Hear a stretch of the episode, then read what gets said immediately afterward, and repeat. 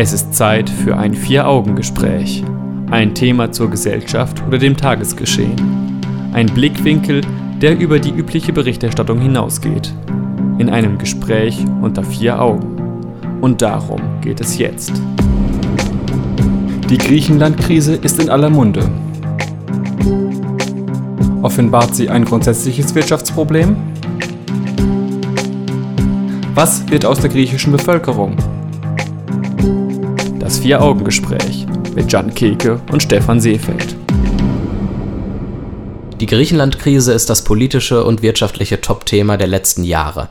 Entsprechend gab und gibt es viele Sendungen dazu. Trotzdem wollen auch wir einige Aspekte aus teilweise philosophischer Sicht aufgreifen. Wie haben wir die Krise und die Berichterstattung darüber verfolgt? Inwieweit sollte zur Lösung der Probleme auf die griechische Bevölkerung eingegangen werden? Und offenbart die Griechenland-Krise ein grundsätzliches Problem unserer Wirtschaft? Darüber wollen Jan Keke und ich, Stefan Seefeld, heute sprechen. Willkommen zum Vier-Augen-Gespräch, Jan. Ja, hi Stefan. Ja, wie hast du die Griechenland-Krise selbst so erlebt als Mensch, der das vermutlich nur in den Nachrichten verfolgt hat? Naja, ich meine, die Griechenland-Krise findet ja mittlerweile schon einige Jahre statt. Das heißt, das erste Mal, dass ich pressemäßig damit in Berührung gekommen bin, das ist ja auch schon mindestens fünf Jahre jetzt her, würde ich mal sagen. Und damals war das alles noch so ein bisschen, also ich sag mal so, als ich das das erste Mal gehört habe, da hatte ich schon ein bisschen Angst. Ich wusste aber nicht, inwieweit das Auswirkungen auf uns wirklich haben würde. Ja. Und habe das aber auch nicht so ganz verstanden. Ich dachte, ein Land ist pleite. Ja gut, jetzt kommen Finanzhilfen und dann geht's weiter irgendwie. Aber das, Das, ist sollte ja eine große Täuschung sein, Ja. die du da erlegen bist. Wie auch vielen anderen Experten äh, ging es dir da so vermutlich. Ja, mir ging es relativ ähnlich. Äh, Ich habe das zunächst auch nicht sonderlich ernst genommen, muss ich zugeben. Und habe dann aber gemerkt, aufgrund der Dauer der Berichterstattung, hu, da scheint ja schon Größeres irgendwo am äh, Werke zu sein.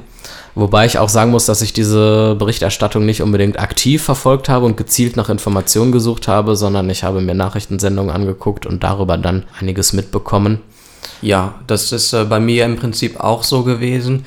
Vielleicht tendenziell ein bisschen mehr gezielt, äh, gezielter, als ich das heute tue. Also heute oder in den letzten zwei Jahren vielleicht, weil die Griechenland-Krise wird ja irgendwann auch mal zur Normalität. Und irgendwann lässt man das dann einfach nur noch so mitschleifen und kriegt das dann so ja, mit den Medien mit.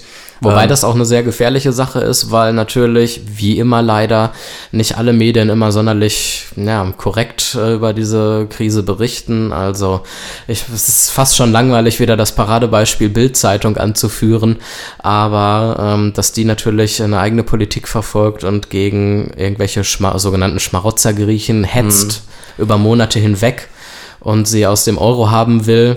Also Äh, das ist im Prinzip auch, ähm, also das, was jetzt die, was du von der Bild jetzt erzählt hast, ist im Prinzip auch das, was ich so am Anfang der Berichterstattung so erfahren habe, dass man eher gegen die Griechen hetzt. Wir zahlen für die Griechen, obwohl die Schulden gemacht haben.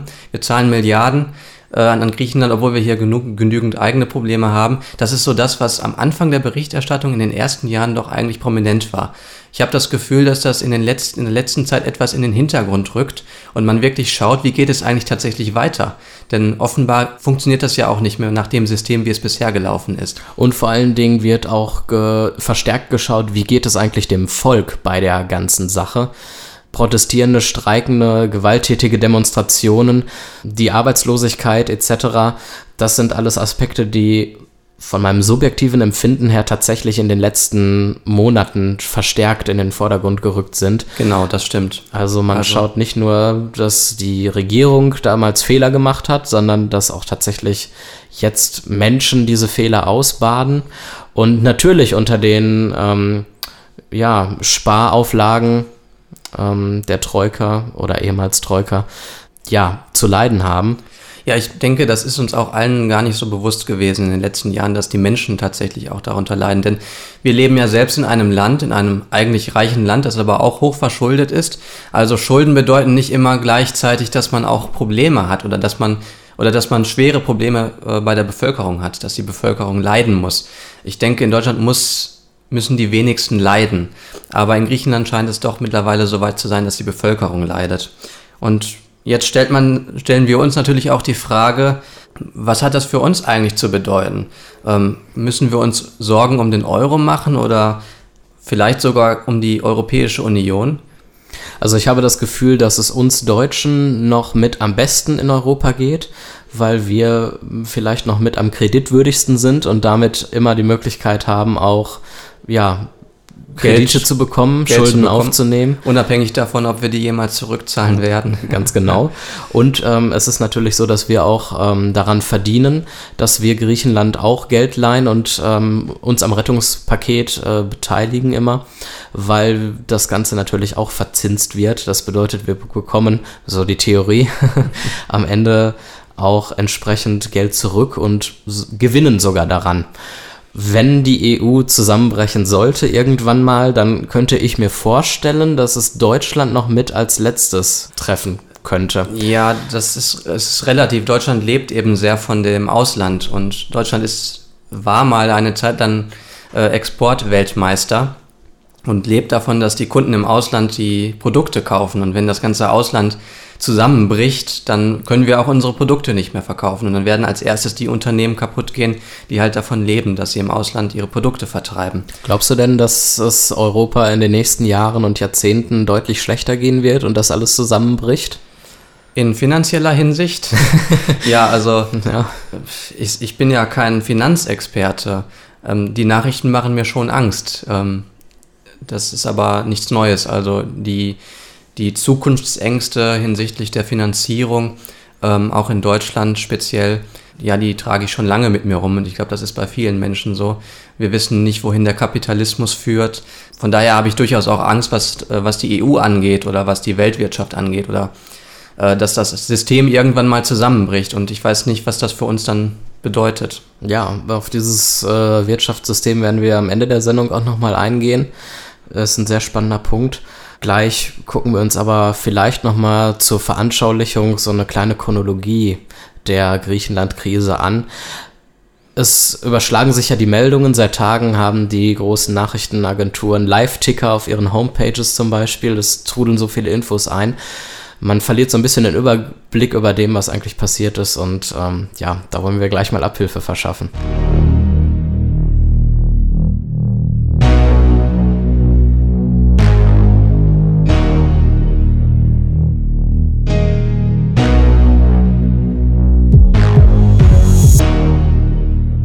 Willkommen zurück zum Vier-Augen-Gespräch mit Stefan Seefeld und Jan Keke. Wir beschäftigen uns heute mit der Griechenland-Krise und schauen uns jetzt einmal an, wie die Krise eigentlich begonnen hat. Anfang 2001 tritt Griechenland der Eurozone bei. Die Konvergenzkriterien des Maastrichter Vertrages, die dem Land wirtschaftliche Stabilität bescheinigen, werden scheinbar erfüllt. Nach knapp vier Jahren, am 01.11.2004, stellt sich heraus, dass die griechische Regierung bei den Konvergenzkriterien schummelte und der Eurozone gar nicht hätte beitreten dürfen. Mithilfe der US-Investmentbank Goldman Sachs beschönigte die griechische Regierung ihre Haushaltsdefizite. 2008 gilt als Beginn des Niedergangs der griechischen Wirtschaft. Das Land fällt in eine Rezession. Im Oktober 2009 kündigte der damalige griechische Finanzminister Sparmaßnahmen an. Diese Ankündigung ist eine Reaktion auf das überrascht hohe Haushaltsdefizit von rund 12,5 Prozent. Noch im selben Jahr stufen verschiedene Ratingagenturen die Kreditwürdigkeit Griechenlands herab. Die Folge: Experten warnen vor einer drohenden Staatspleite in Europa und der Euro bricht ein. Die deutsche Bundesregierung spricht sich gegen Griechenlandhilfen aus. Doch bereits ein halbes Jahr später nämlich am 2.5.2010 wird das erste Hilfspaket in Höhe von 110 Milliarden Euro beschlossen. Ende 2010 wird ein dauerhafter Rettungsschirm für Griechenland beschlossen. Im Verlauf der nächsten Monate braucht Griechenland immer wieder Geld. Die Griechen demonstrieren gegen ihre Regierung. Am 27.10.2011 wird ein Schuldenschnitt in Höhe von 50% durch private Gläubiger vereinbart. Aufgrund der Sparmaßnahmen nimmt die Massenarbeitslosigkeit im Land massiv zu. Ja, Stefan, wir haben jetzt äh, gehört, was die griechische Regierung und Goldman Sachs zusammen gemacht haben. Und daraus resultiert natürlich die Frage, ähm, sollte der Maastrichter Vertrag eigentlich Gültigkeit besitzen oder sollte man sagen, nee, aufgrund der Dinge, die da passiert sind, sollte man den Vertrag für ungültig erklären? Ja, gute Frage. Aus juristischer Sicht, rechtlicher Sicht kann ich es natürlich nicht beantworten, weil ich natürlich kein Jurist bin, klar. Aber wir können sicherlich aus moralischer und ethischer Perspektive ein paar Dinge dazu sagen. Und ähm, und da lässt sich festhalten, dass das eben ein Problem ist oder dass Fehler von zwei Seiten begangen worden sind. Einmal von der griechischen Regierung Ja, und genau. auch von der Europäischen Union vielleicht. richtig. Ähm, also Man kann natürlich der griechischen Regierung ganz klar vorwerfen, dass sie hier einfach ähm, etwas Illegales getan hat. Sie hat sich mit ähm, nicht legalen erlaubten Mitteln Zugang zur Eurozone verschafft. Das geht einfach nicht. Auf der anderen Seite liegt die Verantwortung auch durchaus bei der EU, die diese Unterlagen, die Griechenland eingereicht hat, besser hätte kontrollieren und nachprüfen müssen. Zumal man ja weiß, dass Griechenland äh, auch zu der Zeit schon nicht das wirtschaftsstärkste Land ist. Also Richtig. Und es ist deswegen sicherlich nicht verkehrt, auch mal die Partner von Griechenland dann unter die Lupe zu nehmen. Denn wir wissen von äh, Goldman Sachs zum Beispiel, dass sie äh, so ein bisschen bekannt sind für kriminelle Machenschaften. Diebstahl von Firmengeheimnissen gehört dazu. Es besteht der Vorwurf des Wertpapierbetrugs und Goldman Sachs nimmt auch Einfluss auf die Politik, zum Beispiel im Jahr 2012. Da hat nämlich der Republikaner bei der US-Präsidentschaftswahl sehr hohe Spenden bekommen. Insofern, das lässt natürlich auch die Frage offen, ob die Mitarbeit oder die, Zusammenarbeit von Goldman Sachs mit der griechischen Regierung nicht vielleicht auch politische Interessen mit sich bringt. Aber das ist reine Spekulation. Da was wir sagen können, ist, dass es auf jeden Fall um Gewinne geht, die Ja. erzielt wurden. Es war ja damals so, dass ähm, ein Milliardenkredit als Devisengeschäft ausgegeben wurde, gegen eben hohe Gewinne. Und ähm, Damit konnte Griechenland dann halt die nötigen Anforderungen erfüllen, um in die Eurozone aufgenommen zu werden. Ganz genau. Ein weiterer Fall ist, dass dann Goldman Sachs noch ein Konzept vorgelegt hat, vorgelegt hat, mit dem die Schuldenprobleme im Gesundheitssektor in etwas fernere Zukunft dann ähm, gerückt werden könnten. Nicht nicht aufgehoben, aber verschoben sozusagen, aufgeschoben. Ist für aktuelle Regierungen natürlich immer eine angenehme Sache. All das ist gegen Geld passiert, also man kann zumindest sagen, dass Goldman Sachs sehr, ähm, ja, zumindest Sich beteiligt machtgierig war im Sinne von finanziellen Dingen. Ja. Ähm, das hätte man alles etwas untersuchen können und dann wäre man sicherlich vielleicht ähm, in der Lage gewesen, diese kriminelle Machenschaft auch zu verhindern. Aber es bleiben jetzt im Grunde zwei Möglichkeiten, die man so im Kopf einfach mal durchspielen könnte. Man könnte sagen, okay, dieser Maastrichter Vertrag zwischen der EU und Griechenland ist auf illegale Weise zustande gekommen. Er sollte nicht gültig sein. Die Folge wäre dann möglicherweise, dass ähm, Griechenland aus der Eurozone austritt. Ja. Ob das so einfach Möglichkeit, möglich ist, ist dann die andere Frage. Also man kann den Vertrag nicht so einfach für ungültig erklären, denn es ist ja schon zu viel Zeit liegt einfach zwischen der Vertragsvereinbarung und der, ja, tatsächlich der heutigen Zeit. Also Griechenland ist schon lange im Euro. Griechenland hat das Bargeld des Euros. Griechenland ähm, kann nicht einfach, der Vertrag kann nicht für ungültig erklärt werden. Wenn, dann müsste Griechenland sicher aus der Eurozone austreten, weil anders wäre das ja gar nicht mehr möglich. Ein Rausschmiss aber wäre dann nicht vorgesehen.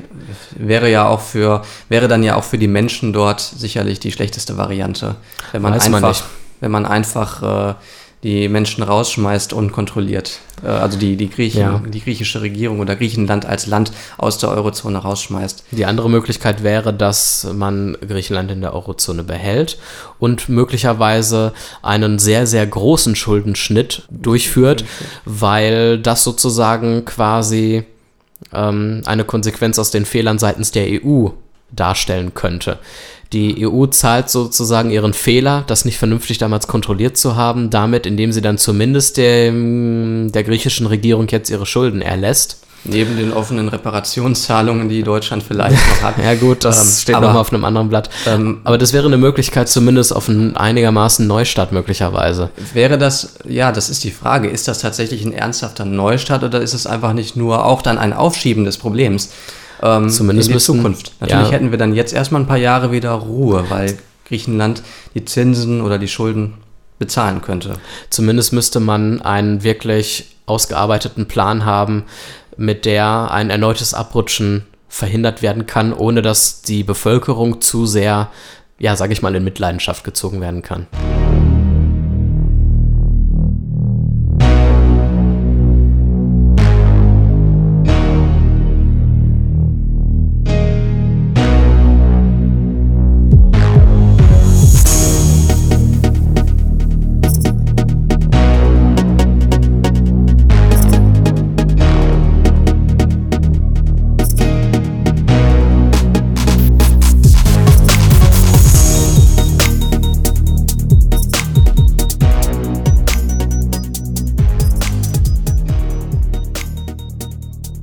Das Vier-Augen-Gespräch mit Stefan Seefeld und Jan Keke. Wir haben uns vorhin angeschaut, wie die Griechenland-Krise begonnen hat und jetzt schauen wir uns einmal an, wie das denn weiterging. Am 12. Februar 2012 stimmt Athen weiteren Sparmaßnahmen zu, durch die den griechischen Bürgern noch mehr abverlangt wird. Es kommt zu massiven Protesten mit teilweise gewalttätigen Ausschreitungen. Im Sommer 2012 finden Neuwahlen in Griechenland statt. Die neue Regierung versucht die Sparmaßnahmen von Seiten der EU abzumildern und bittet um mehr Zeit bei der Umsetzung. Dennoch arbeitet sie an weiteren Einsparungsmöglichkeiten. Die Ratingagentur Standard Poor's stuft Griechenland allerdings noch weiter ab. Die Eurogruppe und der IWF einigen sich auf neue Rettungspakete und die griechische Regierung beschließt weitere Sparmaßnahmen. Es kommt im Verlauf der nächsten Jahre zu massiven Streiks und heftigen Protesten der Bevölkerung, die immer stärker unter den Sparmaßnahmen leidet. Anfang dieses Jahres kommt es in Griechenland erneut zu Neuwahlen. Das Linksbündnis um Alexis Tsipras gewinnt die Wahl und will die Sparauflagen der internationalen Geldgeber gelockert sehen. Seitdem gestalten sich die Verhandlungen zwischen der griechischen Regierung und den Geldgebern immer schwieriger. Am 28.06. bricht die griechische Regierung die Verhandlungen über ein weiteres Hilfspaket und die geforderten Sparauflagen ab und fordert das Volk auf, im geplanten Referendum für Nein zu stimmen. Dieses Nein bedeutet, dass die Auflagen der Geldgeber nicht akzeptiert und neu ausgehandelt werden. Am 1. Juli lässt Griechenland eine Frist zur Rückzahlung von 1,6 Milliarden Euro verstreichen. Zwei Tage später wird Griechenland offiziell für insolvent erklärt. Bis zu diesem Zeitpunkt haben die Euro-Staaten Griechenland insgesamt etwa 184 Milliarden Euro geliehen. Doch wie geht es jetzt weiter? Sollte man weiterhin versuchen, Griechenland zu retten? Oder sollte Griechenland aus der Eurozone austreten? Ja, Stefan, hält die Regierung, die neue Regierung, was sie verspricht, oder tut sie das nicht? Also es macht meiner Meinung nach durchaus den Anschein, als würde sie halten, was sie verspricht. Denn Tsipras wehrt sich gegen die harten Sparauflagen der EU und das schon seit Monaten und sehr vehement. Und das als äh, erste Regierung seit langem. Also richtig. Und ähm, die Tatsache, dass Verhandlungen vor kurzem abgebrochen wurden und auch er zwei Tage vor dem Referendum das Volk auch nochmal ganz klar aufgerufen hat, mit Nein zu stimmen und gesagt hat, wir entscheiden über ein Leben in Europa in Würde. Es also wirklich darum geht, das Elend der Bevölkerung irgendwo damit auch zu vermeiden. Scheint dafür zu sprechen, ja, er will halten, was er verspricht. Er will das es zumindest. Die Intention. Die Frage ist, ob das nicht genau das Gegenteil natürlich bewirkt, vielleicht. Wenn nämlich die Auflagen der Europäischen Union nicht umgesetzt werden, dann kann es dazu ja. führen, dass Griechenland in eine noch viel größere Schuldenkrise stürzt und die Bevölkerung darunter sehr, sehr stark zu leiden hat. Und ja. damit hätte er seine Versprechen natürlich nicht gehalten. Aber also zum einen ist es so, dass Griechenland durchaus noch ein gewisses Sparpotenzial hat, zum Beispiel bei den Militärausgaben. Da ist es so, dass ähm, Griechenland zumindest im Jahr 2010 noch anteilig die höchsten Militärausgaben als alle anderen NATO-Staaten hat. Natürlich hat Griechenland da auch schon viel getan, wenn man sich dort die Zahlen anguckt. 2009 lagen die Militärausgaben von Griechenland bei 11,58 Milliarden US-Dollar umgerechnet, 2013 nur noch bei 6,18 aber da geht sicherlich noch einiges. Auf der anderen Seite hast du natürlich recht. Langfristig wird durch die harten, äh, wird durch das investieren, die Krise wohl eher verschlimmert.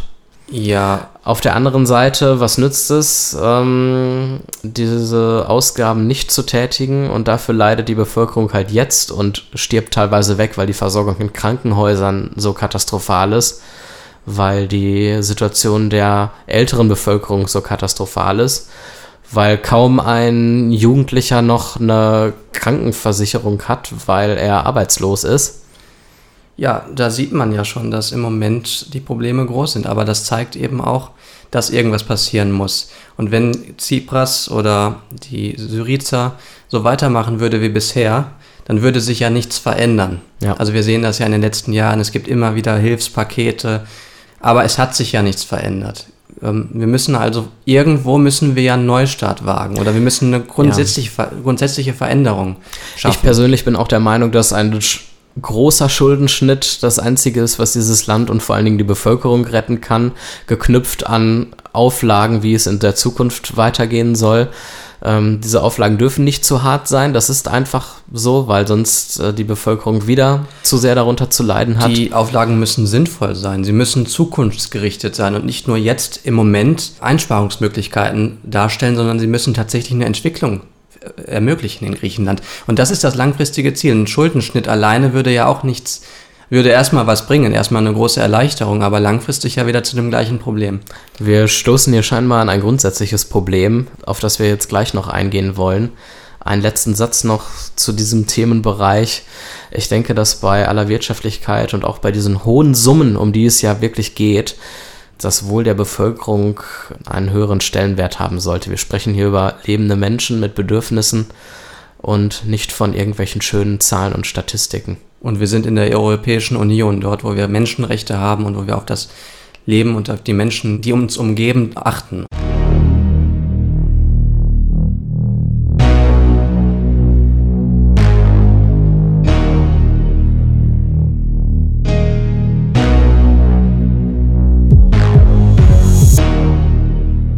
Die Griechenland-Krise, das ist unser Thema in der heutigen Folge des Vier-Augen-Gesprächs. Und ich habe so ein bisschen das Gefühl, dass wir an ein grundsätzliches Problem, an ein grundsätzliches wirtschaftliches Problem stoßen. Du redest vom Konzept des Zinssystems und des Zinseszins wahrscheinlich und Schon. dem Kapitalismus, der damit irgendwie zusammenhängt. Ja, Also ich glaube halt, dass Griechenland die Schulden zu keinem Zeitpunkt zurückzahlen konnte, sie jetzt nicht zurückzahlen kann und sie auch niemals in Gänze zurückzahlen wird, was auch eigentlich jeder Politiker wissen müsste, weil wir von Geld reden, das nicht existiert und auch niemals existieren wird.